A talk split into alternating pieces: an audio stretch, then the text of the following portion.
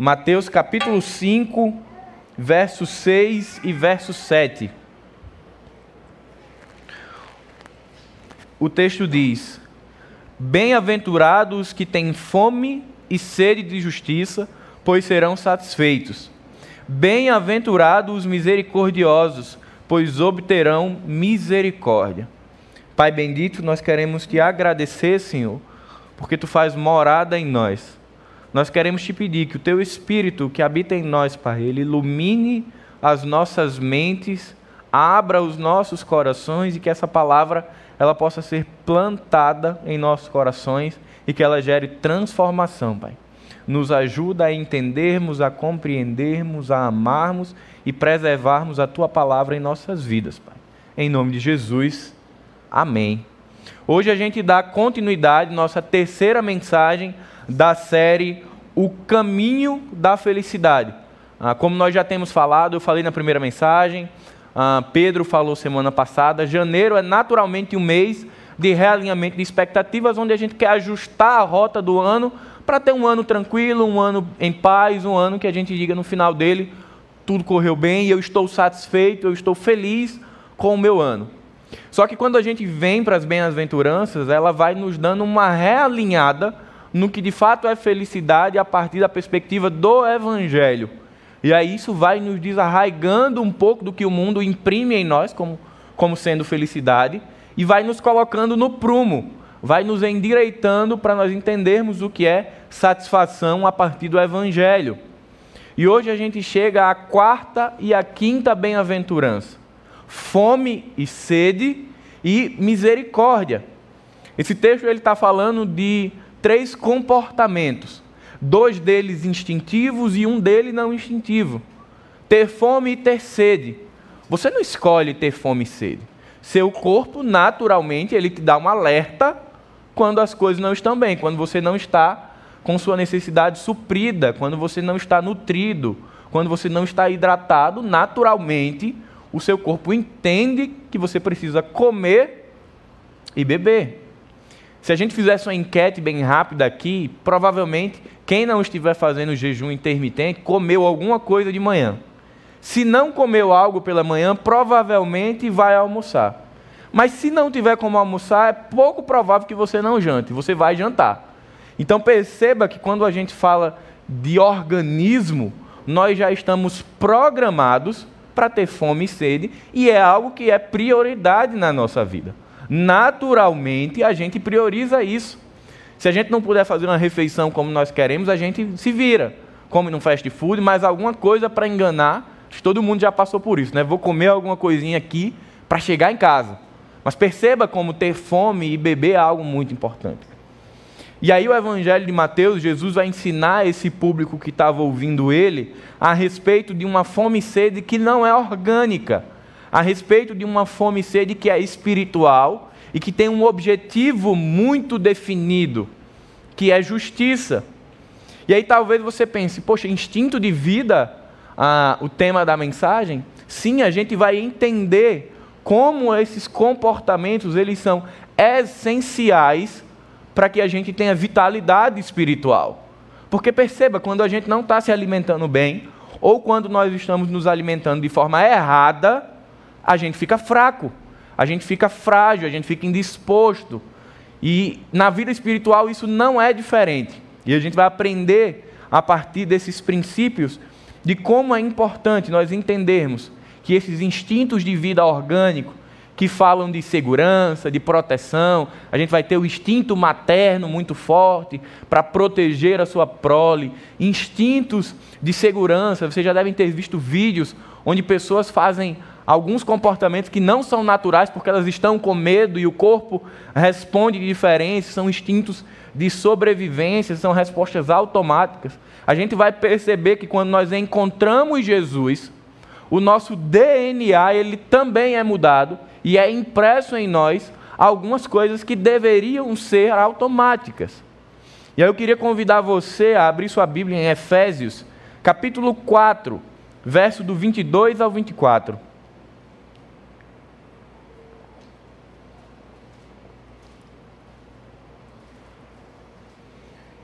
Efésios capítulo 4, do 22 ao 24 diz: No sentido de que, quanto ao trato passado, vos despojeis do velho homem que se corrompe segundo as concupiscências do engano, e vos renoveis do espírito do vosso entendimento, e vos revistais do novo homem, criado segundo Deus, em justiça e retidão, precedentes da verdade.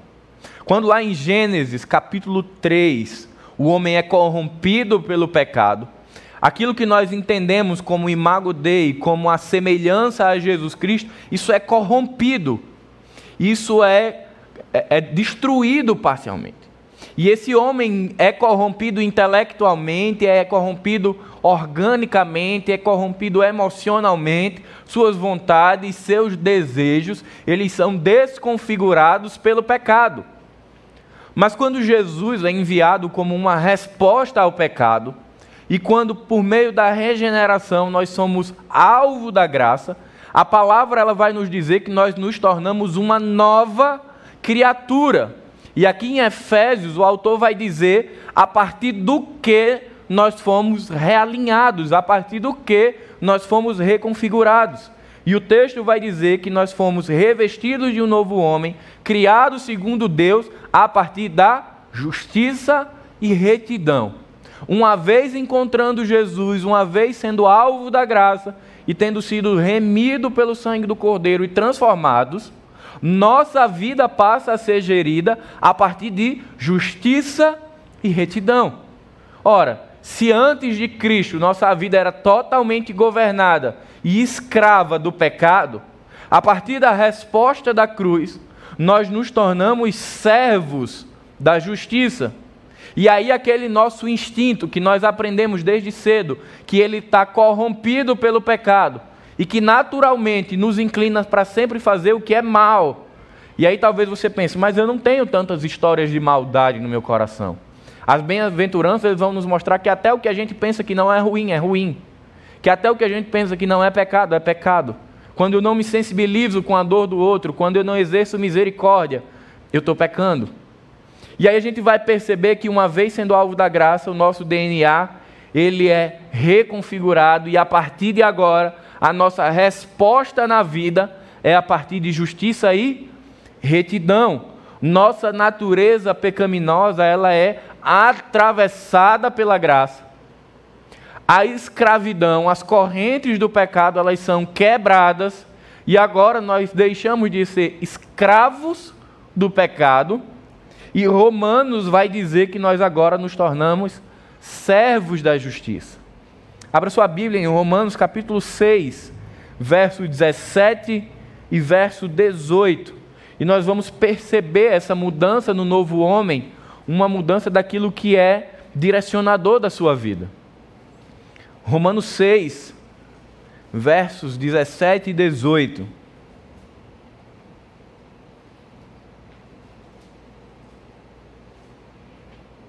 Texto vai dizer: Mas graças a Deus, porque outrora escravos do pecado, contudo viestes a obedecer de coração a forma de doutrina a que fostes entregues, uma vez libertos do pecado, fosse feitos servos da justiça. Essa condição de emancipação do pecado, de deixarmos de ser escravizados e totalmente dominados por eles, e nos tornarmos servos da justiça, nos coloca com um papel de cristão muito bem definido no nosso tempo. De não somente buscarmos a justiça de Deus para a nossa vida, para a correção dos nossos pecados, no nosso processo de santificação, mas como buscarmos essa justiça através de nós na estrutura social que nós vivemos. Então, quando Jesus fala aquele povo de justiça, ele não está falando de uma justiça legal, ele não está falando de uma justiça governamental, ele está falando de uma justiça na perspectiva da ética do reino, de uma justiça que me atinge internamente, que me transforma diariamente e que se desdobra aonde quer que eu passe. E aí, quando a gente olha para a realidade, a gente vê que muitas vezes a gente confunde a perspectiva de justiça bíblica com o que a gente entende ser justiça. E o mais interessante é que Jesus diz que este desejo por justiça, essa fome, essa sede, elas nos saciam no final e por isso nós somos bem-aventurados, felizes. E eu estava conversando com Pedro antes de vir, de começar o culto e falando de como muitas vezes o nosso coração ele não fica seco, pedregoso e a gente se torna insensível com as desigualdades que existem no mundo. Porque muitas vezes nós estamos num lugar seguro, num lugar confortável, a gente está no nosso carro com ar-condicionado. Anos atrás, o pastor Renildo veio e pregou isso aqui, de que ele tinha escolhido não andar mais de ar-condicionado para ver a miséria do mundo. E aquela mensagem ficou no meu coração, porque ele disse: é quando eu subro o vidro que eu transformo pessoas em invisíveis. E vez por outra, essa mensagem me volta ao coração. E Jesus está falando dessa busca por uma justiça que é de nós olharmos para as desigualdades e sermos afetados por ela, como o grupo de louvor cantou há pouco tempo, Mateus falou sobre isso, de nós sermos é, solidários, sermos empáticos, altruístas, misericordiosos, ter compaixão com esse povo, chorar com os que choram, de nos indignarmos ainda com as injustiças que existem, mas também estarmos da mesma forma indignados com o nosso processo de abandono ao pecado e de querermos a justiça de Deus na nossa vida também. Isso é fome e sede. Esse é o desejo que deve ser inato para quem é nova criatura. A resposta dessa nova programação deve ser semelhante à resposta orgânica. Esse desejo de ser transformado pela graça, ele tem que ser ainda maior do que o meu desejo de chegar daqui a pouco em casa e almoçar. Mas quando eu estava estudando, a pergunta que ecoou meu coração foi: Paulo, você tem sentido esse desejo? Você tem tido fome e sede da justiça de Deus? Você tem ansiado que o caráter de Deus seja forjado em você? Ou você tem vivido uma subnutrição? Ou você tem vivido espiritualmente de alimentos semanais? Ou de orações que não falam e que não pedem justiça de Deus? E eu fui muito confrontado. E quando Jesus diz: Bem-aventurados os que têm fome e sede de justiça, ele está falando de pessoas que desejam viver uma caminhada de discipulado constante e crescente. Ou seja, eu dei um passo hoje, eu abandonei um pecado que ainda me escravizava, que ainda me machucava, mas amanhã eu quero mais. Senhor, eu preciso amadurecer, eu preciso abandonar algumas coisas para que eu vá me tornando justo e nós sabemos que aqui nós não nos tornaremos plenamente justos, mas quando Jesus fala dessa sede, é de alguém que incansavelmente e insistentemente quer se tornar santo. E aí a gente vai vendo que às vezes a gente está um pouco distorcido, mas a gente precisa hoje sair daqui com o coração muito bem alinhado, de que nossa sede, nosso desejo, nossa fome, ela tem que estar na justiça de Deus e essa justiça ela acontece de duas formas: dentro de mim e depois por meio de mim, por onde eu passo. O outro versículo, o versículo 7, vai falar: Bem-aventurados são os que se preocupam com os outros, ou os misericordiosos, porque alcançarão misericórdia. Quando Jesus está falando de misericórdia nesse contexto, ele, falando, ele está falando sobre dois aspectos: um, perdão, dois, capacidade de ser solidário com os que sofrem. Quando a gente fala de perdão e a gente avança um pouco no Sermão do Monte, a gente vai ver que no fim da oração modelo, Jesus vai acrescentar duas falas falando sobre perdão, que se você não perdoa, você não será perdoado.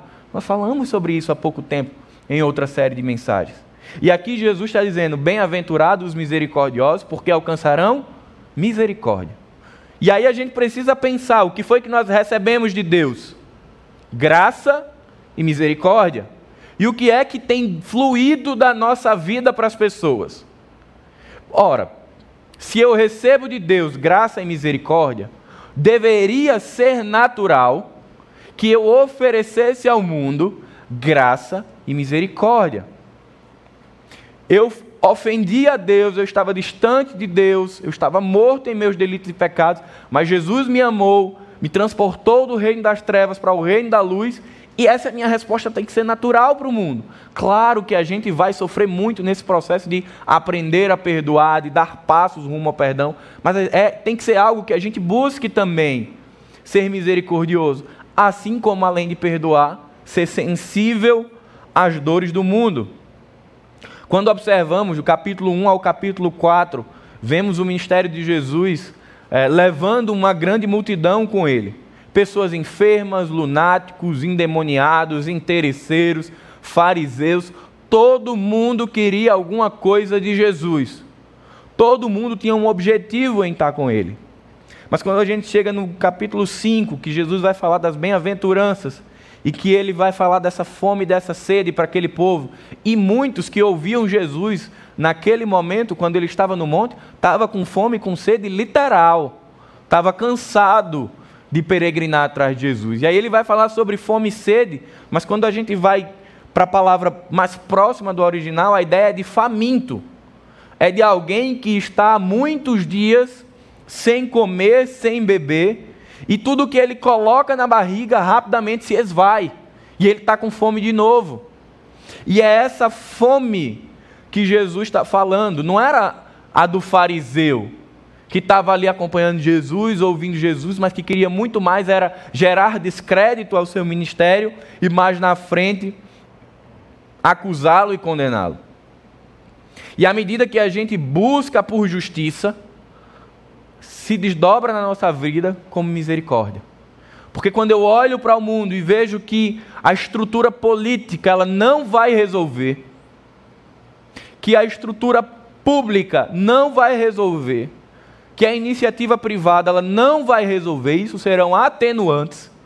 A gente entende que existe um papel para além da estrutura pública que é nosso.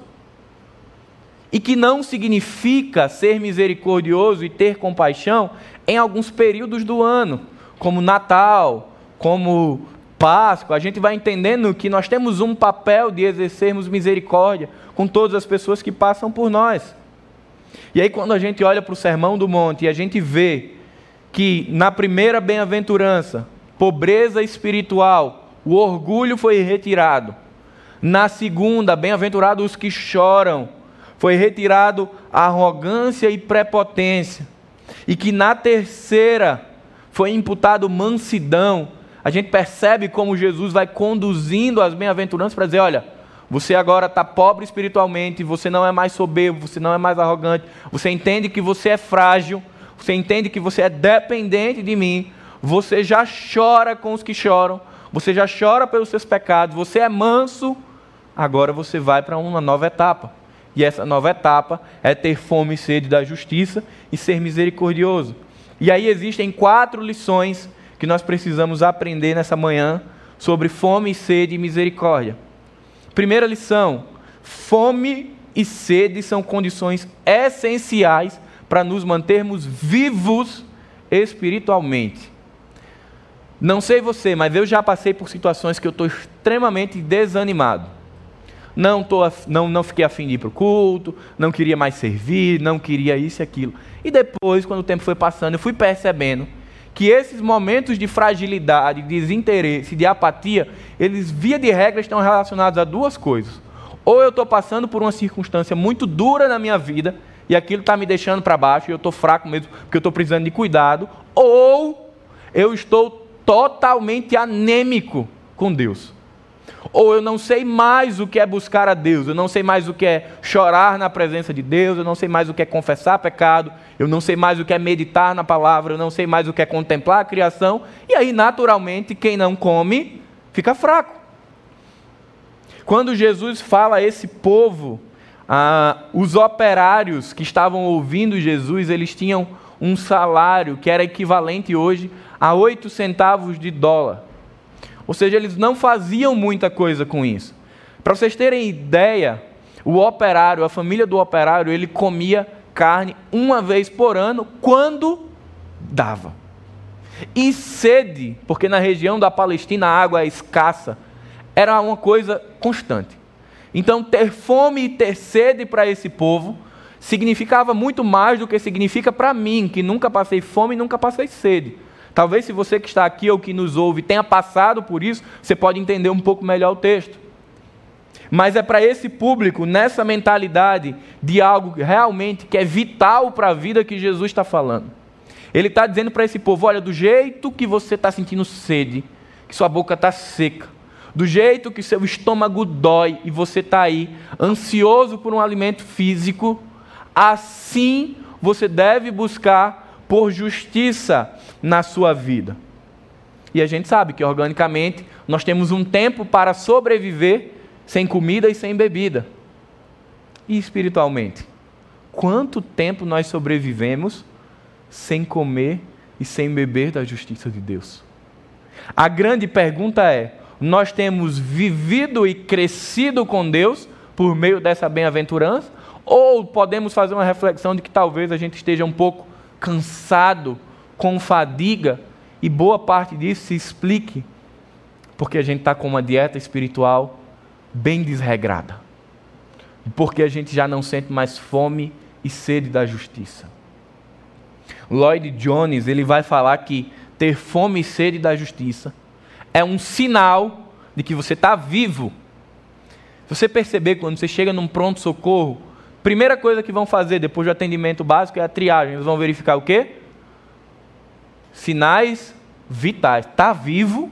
Tá espiritualmente falando, fome e sede é sinal vital. E quando Jesus fala de fome e sede, diferente do que é orgânico, que quando a gente come a gente fica satisfeitinho, espiritualmente, quanto mais nós vamos a Deus com essa fome, com essa sede, mais nós temos desejo de continuar. Isaías capítulo 55, verso 1 e verso 2 diz: Venham todos vocês que estão com sede, venham às águas. E vocês que não possuem dinheiro algum, venham, comprem e comam. Venham, comprem vinho e leite sem dinheiro e sem custo. Por que gastar dinheiro naquilo que não é pão e o seu trabalho árduo naquilo que não satisfaz? Escutem, escutem-me e comam o que é bom, e a alma de vocês se deliciará na mais fina refeição. Isaías já estava falando aqui de uma resposta que somente em Deus poderia se encontrar.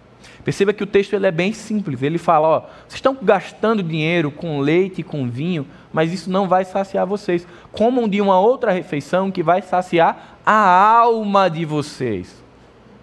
Eu não sei vocês, mas eu gosto de comer. E de comer bem, e de comer bastante. Aliás, eu prefiro comer bastante do que comer bem. Mas, quem me conhece sabe, né, Marcos? Mas quando eu parei para pensar nisso aqui e fazer uma avaliação da minha vida, eu fiquei em maus lençóis. Porque eu percebi que não estava acontecendo na minha vida espiritual a mesma coisa. Que eu não estava desfrutando da mais fina refeição que é a resposta de Deus à minha busca que eu não estava buscando a justiça de Deus em sua totalidade. E o que é essa justiça de Deus em sua totalidade? É uma justiça que eu busco para mim, para a minha vida, para o meu crescimento espiritual enquanto discípulo, mas que eu busco para o mundo. Isso fala do nosso papel, da nossa missão. Cristo nos chama e nos coloca numa missão de sermos luz do mundo, sal da terra, de termos um papel social, mas antes disso, um papel espiritual em todas as esferas e em todas as estruturas que eu passe. E essa justiça que me alcançou, ela só é total quando ela também é vista na minha vida pública. Sabe aquele papo no trabalho que alguém pede, e, e, eu convivi muito com isso, e Carlos Henrique, que é da nossa igreja, a gente trabalhava no mesmo setor e via isso. Cara, atende aí, diz que eu não estou. Pessoas pediam isso. Ah, muito tranquilo, seu chefe está do seu lado, mas só diz que ele não está. O que é isso? É mentira. Mas às vezes está tão sublime que passa. É aquele troco que veio a mais, mas que passa. É aquela prova EAD que você está fazendo na graduação, na pós-graduação, e que você abre o PDF e faz a prova dando Ctrl C, Ctrl V, porque ninguém está vendo. São essas pequenas corrupções que demonstram que muitas vezes a gente não está nem pensando na justiça de Deus por meio de nós na vida pública. Então a justiça de Deus, essa fome e sede, ela só faz sentido quando ela existe nas duas esferas da nossa vida. Quando eu digo, Senhor, eu preciso me tornar semelhante a você, Deus. Eu preciso crescer em graça e conhecimento, trata os meus pecados, mas quando eu resolvo ser cristão, ser discípulo na minha vida pública também, e de buscar essa justiça que também é social. E aí a gente precisa ter dois cuidados. Não, não existe no Evangelho uma justiça que seja só espiritual e que desconsidere o real, porque Tiago, na sua epístola, ele vai falar a respeito da necessidade do povo e de qual vai ser a resposta da igreja. De que, olha, para quem está com fome, você se movimenta para dar alimento físico, mas você ora por ela também. Então, quantas vezes eu já não me peguei, talvez você possa fazer esse exercício. Alguém que está chorando, alguém que está assim, está assado, está precisando. Meu irmão, eu vou orar por você. Nós devemos orar, mas se nós podemos fazer algo, que façamos, porque isso compõe a perspectiva de justiça, e é quando nós chegamos lá, é quando nós encaramos Deus para que Ele nos torne justos e buscamos essa justiça, e quando ela se, se revela na nossa vida, que nós seremos saciados. Segunda lição: quanto mais nos alimentamos, mais temos fome e temos sede. Às vezes nós temos uma distância muito grande da eternidade. Ah, não sei se você já percebeu, algumas coisas a gente fala assim: não, isso daqui vai ser na eternidade. E a gente joga a eternidade tão para longe, tão para longe, que a gente se esquece de que a eternidade ela já é agora. O que a eternidade vai nos dar que nós não temos agora é a plenitude da presença de Deus. Mas no momento que você foi alcançado pela graça, meu irmão, nós já entramos na eternidade. Nós já conseguimos saborear o céu. Não é algo para lá, não é uma escatologia, ah, porque eu tenho que olhar para o futuro. É agora. Para quem gosta de N.T. White, ele vai ter, trazer essa perspectiva de uma forma bem real do céu começando agora. Então, poxa, ler Apocalipse 21, quando não haverá mais choro, nem isso, nem aquilo, muitas vezes, se a gente entende errado, a gente diz assim: não, agora é o tempo de chorar e de prantear, eu não posso fazer nada, a tendência é piorar, não vou fazer nada. Quando Jesus voltar, ele resolve. E aí a gente fica alheio ao hoje. As pessoas morrem, as pessoas perdem, as pessoas passam fome, e a gente às vezes fica com o coração insensível porque a gente está olhando lá para frente. As bem-aventuranças são um convite a trazer a eternidade para o agora, para o hoje. Para a gente ser discípulo de Jesus do hoje e até a eternidade, e não ficar aqui desfrutando da graça e pensando a eternidade somente para o futuro. Salmo 42, versículo 1 e 2 diz: Como a corça anseia por águas correntes, a minha alma anseia por ti, ó Deus. A minha alma tem sede de Deus, do Deus vivo. Quando poderei entrar para apresentar-me a Deus? O salmista fala de um desejo de se relacionar com o seu Deus. Mas quando o salmista escreve esse salmo, ele está vivendo um contexto difícil. Ele está sendo perseguido, a vida dele não está fácil. Mas ele quer uma relação de proximidade com Deus. Ele diz que assim como a corça anseia por água, ou seja, está sedenta. Era uma estrutura difícil, porque quando ela ia, ela ia beber essa água, existia a possibilidade dela ser atacada por outros animais. Existe todo um risco por trás, mas ela está disposta a enfrentar porque ela precisa dessa água. E aí ele diz: assim como a corça anseia por água, eu também quero desfrutar da sua presença. Portanto, fome e sede são termômetros da nossa espiritualidade. Muita gente, quer dizer, o tempo inteiro você tem feito teste de temperatura. Né? Você entrou na igreja, você fez teste de temperatura. Eu já não lembro mais qual foi a minha temperatura quando eu entrei. Mas se você tivesse que agora medir a sua temperatura espiritual, quantos graus ela marcaria?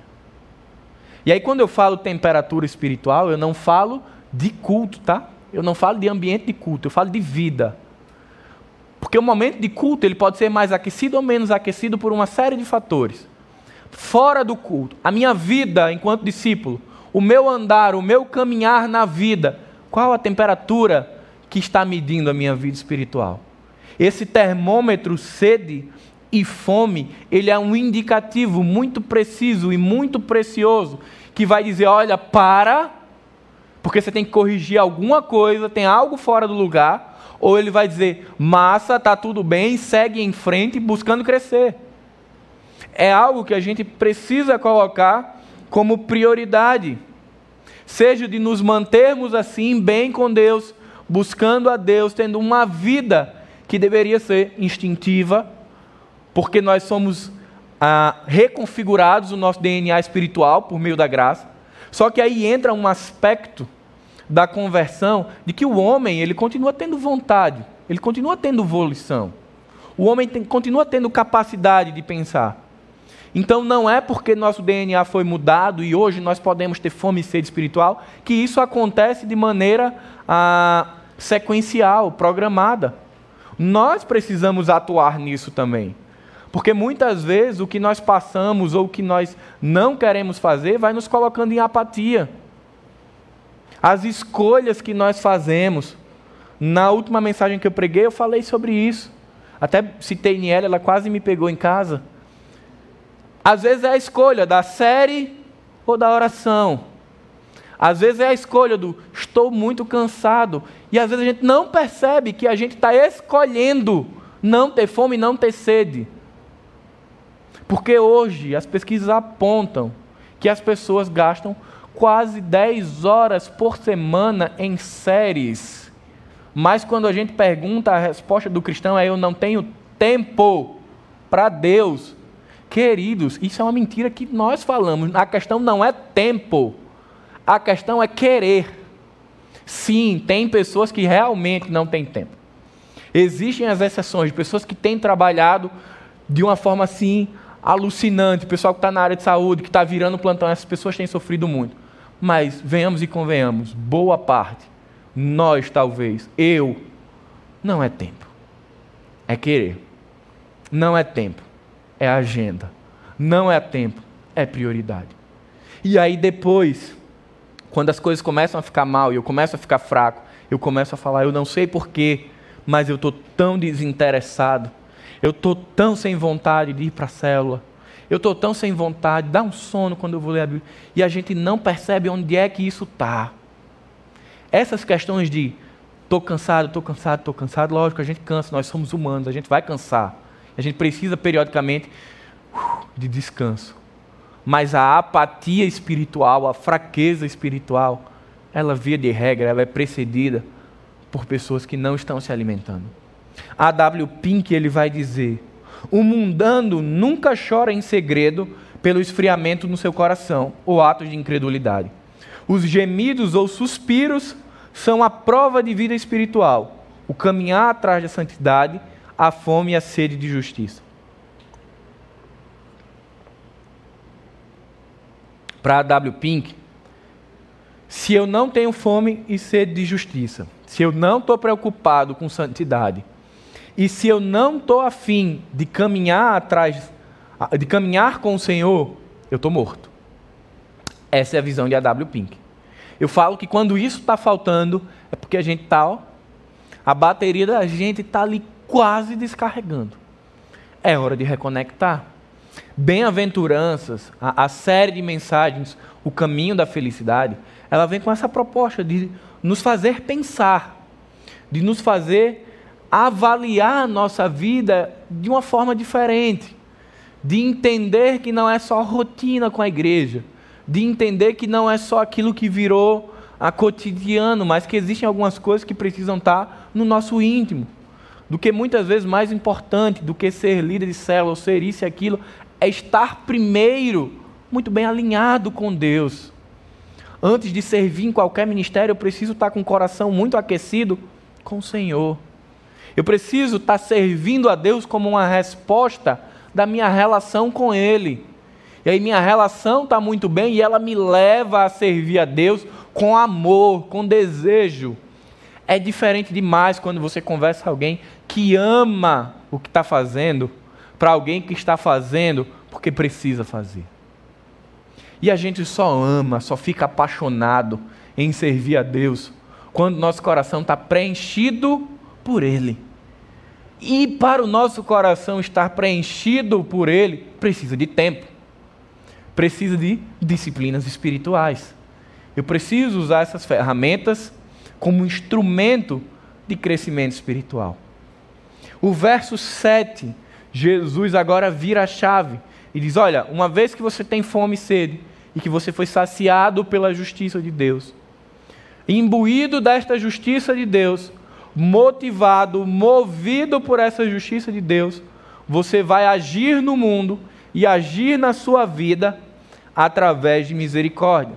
E aí vem a terceira lição: a misericórdia nos torna iguais. Eu lembro que certa vez eu passei por uma experiência, na época eu ainda não tinha a, a cabeça que eu tenho hoje, eu quase, quase explodi minha cabeça. Estava dentro de um carro e o pessoal conversando sobre conversão e tudo mais. E, e ali se falou sobre alguém que poderia estar desviado. E aí depois se falou assim, uma pessoa falou, não, ele não está desviado, está pior. E até aqui meu coração segue o fluxo. E o estar pior é, ele se tornou agora de outra denominação. Olha a cabeça. Pecado não, mas mudou de denominação. Isso sim é uma ofensa. Isso sim é trágico, mas pecado, se ele tivesse pecado, estava bem, porque pior é porque mudou de denominação. Quando a gente olha para a bem-aventurança de falar que nós somos misericordiosos, ela nos torna iguais. Nos torna iguais enquanto servos de Cristo, não interessa se eu sou servo de Cristo, da Batista, da Presbiteriana, da Assembleia de Deus. Da... Nós somos servos de Jesus. Nós somos irmãos em Cristo. Sim, é fato que doutrinariamente ou que liturgicamente nós temos algumas diferenciações, mas nós fomos salvos pela mesma graça. Foi o mesmo sangue que morreu por nós. Jesus não morreu por batista, não morreu por presbiteriano, não morreu por assembleano, ele morreu por pessoas. E são essas pessoas que estão aí no mundo esperando misericórdia, e essa misericórdia chega nela por meio de nós. Então, às vezes, a gente está preocupado com denominação, quando na verdade a gente tem que estar tá olhando para as pessoas que são iguais a nós, que estão ainda presas na escravidão do pecado. Nós fomos libertos. Como Efésios e Romanos diz, nós nos tornamos servos da justiça. E se nós somos servos da justiça, é mais do que natural que a igreja do Senhor estivesse sempre aquecida para falar da única justiça que muda vidas. E aí eu fico profundamente resignado quando eu, vendo, quando eu vejo pessoas que estão mais em busca de justiça social do que justiça que muda a vida. Nós devemos ser engajados socialmente, sim, mas se eu sou discípulo de Jesus, se eu conheci a justiça plena, eu preciso, antes de tudo, exercer misericórdia da justiça que vem de Deus. Porque alguém pode até morrer com uma posição ideológica distorcida, eu só não quero que ela morra sem Jesus. E quando isso queima no meu coração, eu sou movido por compaixão e misericórdia a amar pessoas. E a primeira forma de amar pessoas e de perceber que essa bem-aventurança nos torna iguais é quando eu olho para alguém que está morto espiritualmente e eu digo: Poxa, eu preciso ir até lá e falar de Jesus. Isso não, eu não estou falando de uma cruzada evangelística. Eu não estou falando de colocar na agenda para sábado, quatro da tarde, é o meu momento de evangelismo. Não, não é isso. É de você chegar e falar assim: você viu o que saiu sobre Manaus? Você viu quantas pessoas estão morrendo por oxigênio, uma coisa tão básica? E a pessoa provavelmente vai lhe dizer o quê? Eu vi, rapaz, que situação triste. E aí ali, naturalmente, você diz: meu amigo, só Jesus. Só Jesus é a resposta para isso. Porque tudo isso aqui não tem jeito, mas a, gente, a nossa esperança não pode estar realmente no governo. O governo realmente deixou muito a desejar, mas nossa esperança só pode estar em Cristo. Você já falou de Jesus. Quando a gente foi para o Hagai, alguns que estão aqui estiveram no Hagai, o que mais a gente foi confrontado era: Primeiro eles fizeram uma pegadinha, traga o seu projeto, e é cada um construísse o seu projeto maravilhoso, achando que ia bombar. E aí no Hagai a pergunta era: cadê Jesus? Quando que você vai falar de Jesus? Não, mas é porque o meu projeto, meu filho, Jesus. E a gente saiu, Bruno estava lá, Marcos estava lá, a gente saiu destruído, porque a gente chegou achando que ia arrasar com os projetos. E saiu de lá moribundo, percebendo que a gente tinha pensado em tudo, menos no céu.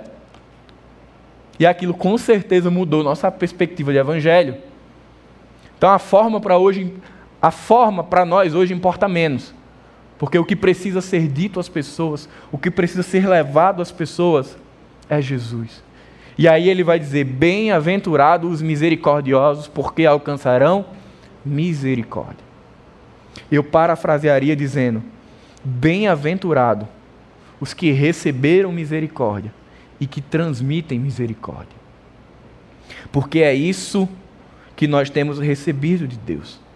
1 Tessalonicenses vai dizer: Rogamo-vos, irmãos, que admoesteis os insubordinados, consoleis os desanimados, defendei os fracos, sejam pacientes para com todos. Vede que ninguém retribua mal para o mal a ninguém, mas percebe, persegue sempre o que é bom para vós e para os outros. A ideia aqui é de nós aprendermos a sermos tão misericordiosos com as pessoas, a ponto de sentir com o coração delas, ver com os olhos delas e pensar com a mente delas.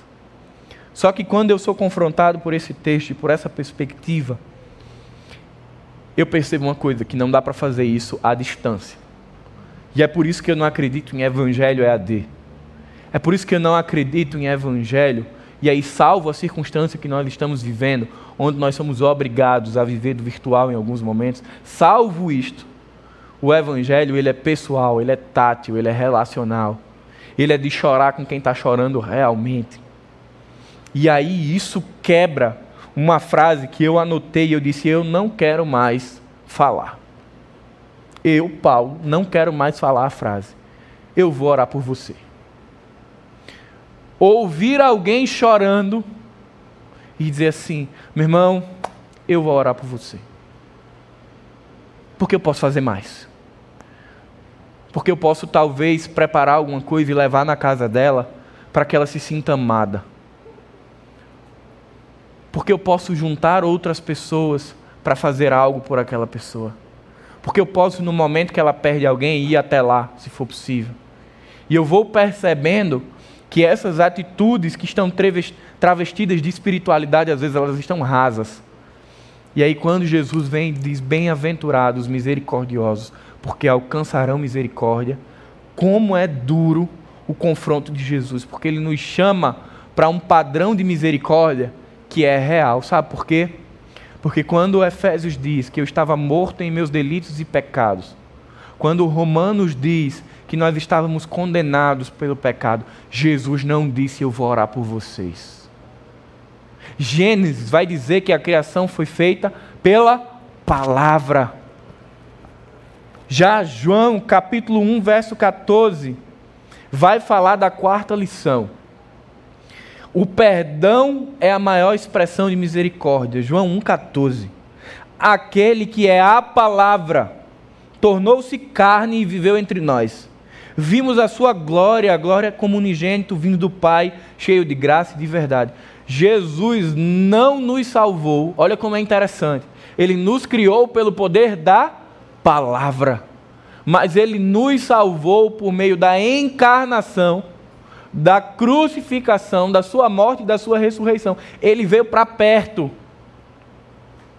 É óbvio que se Jesus quisesse, dentro do plano de Deus, se Deus tivesse estabelecido de uma outra forma, ele poderia, mas Deus escolheu o plano relacional. Ele nos salvou vindo habitar entre nós. E aí eu, na minha concepção superficial de misericórdia, achava que dizer eu vou orar por você era suficiente. Mas Jesus não disse isso para mim. Jesus, Filipenses capítulo 2, vai dizer: Seja a atitude de vocês a mesma de Cristo Jesus, que, embora sendo Deus, não considerou que o ser igual a Deus era algo a que devia pegar-se, mas esvaziou-se a si mesmo, vindo a ser servo, tornando-se semelhante aos homens. E sendo encontrado em forma humana, humilhou-se a si mesmo e foi obediente até a morte e morte de cruz.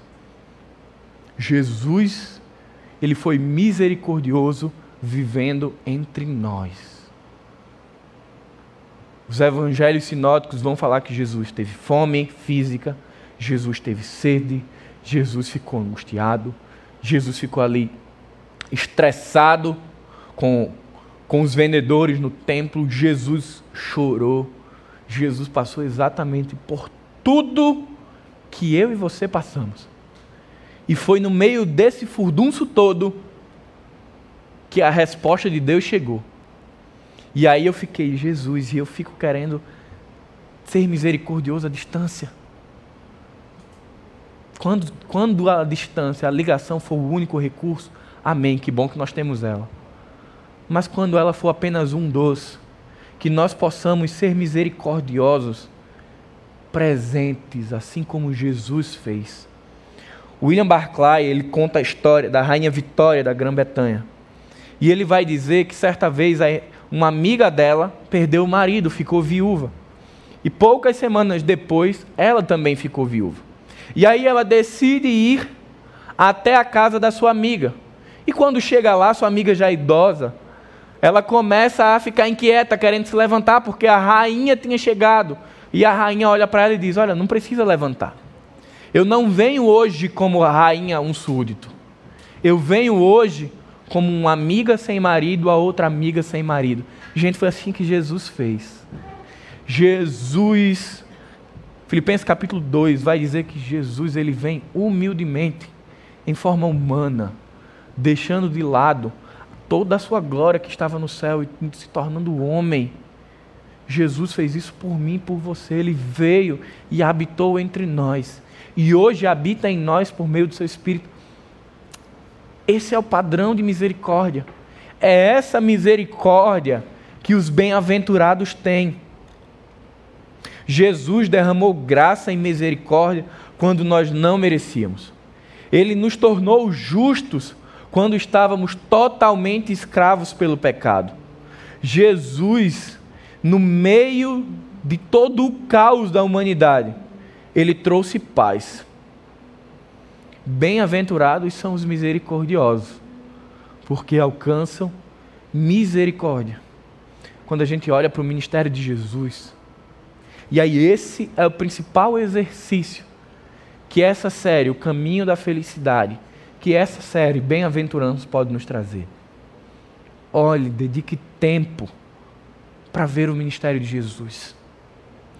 Pare para ler Mateus, Marcos, Lucas, principalmente. Leia João também. E veja como Jesus fazia. Porque ele é o nosso referencial. É o padrão de Jesus. Nós somos chamados à imagem e semelhança dele. E a palavra vai dizer que é quando nós entramos nessa perspectiva.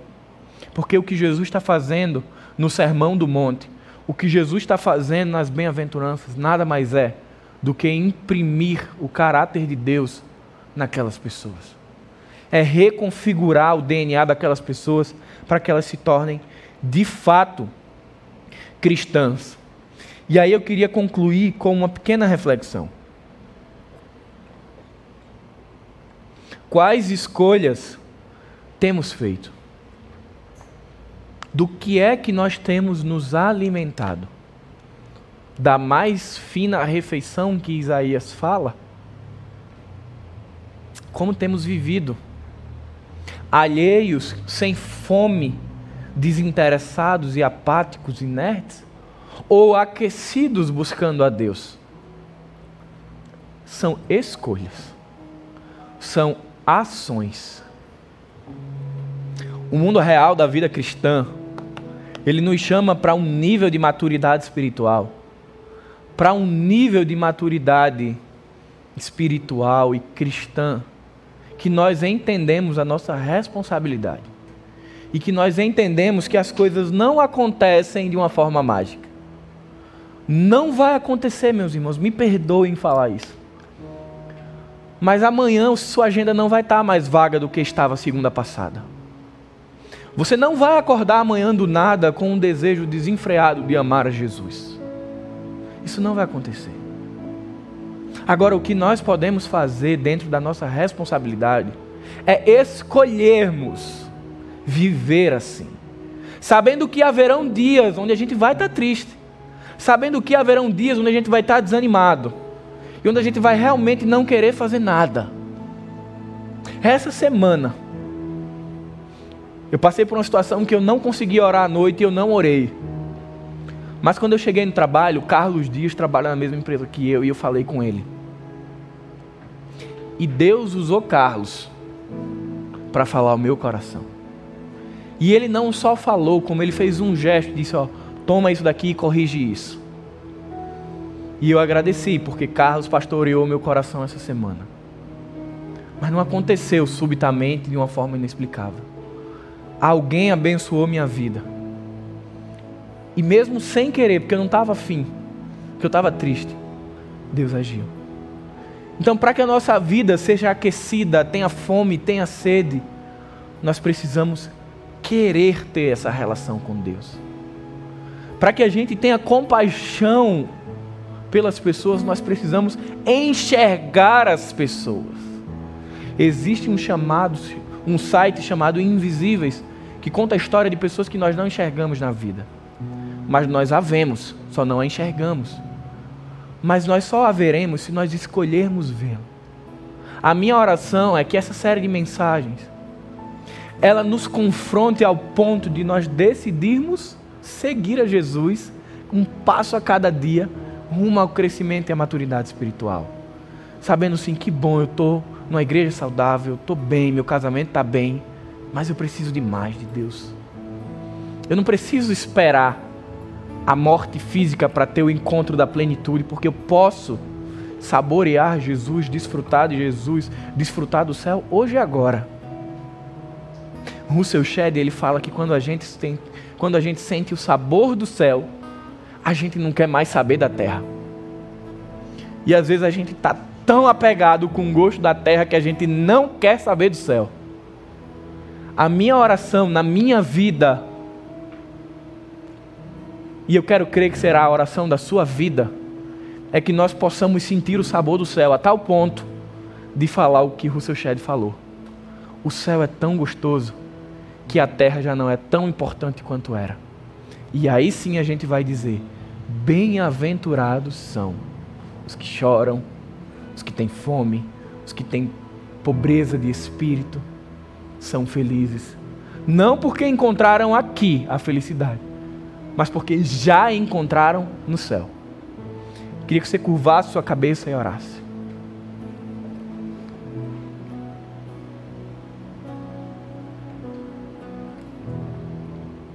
Pai bendito, muito obrigado, Senhor, pela tua palavra. Muito obrigado, Senhor, porque deixastes o sermão do monte, as bem-aventuranças, Pai. Muito obrigado porque o teu Espírito, em amor, ele nos confronta, ele nos chacoalha, ele nos tira do lugar de conforto, Pai. Para que possamos entender a dinâmica do reino e percebermos que o céu, que a eternidade já é real.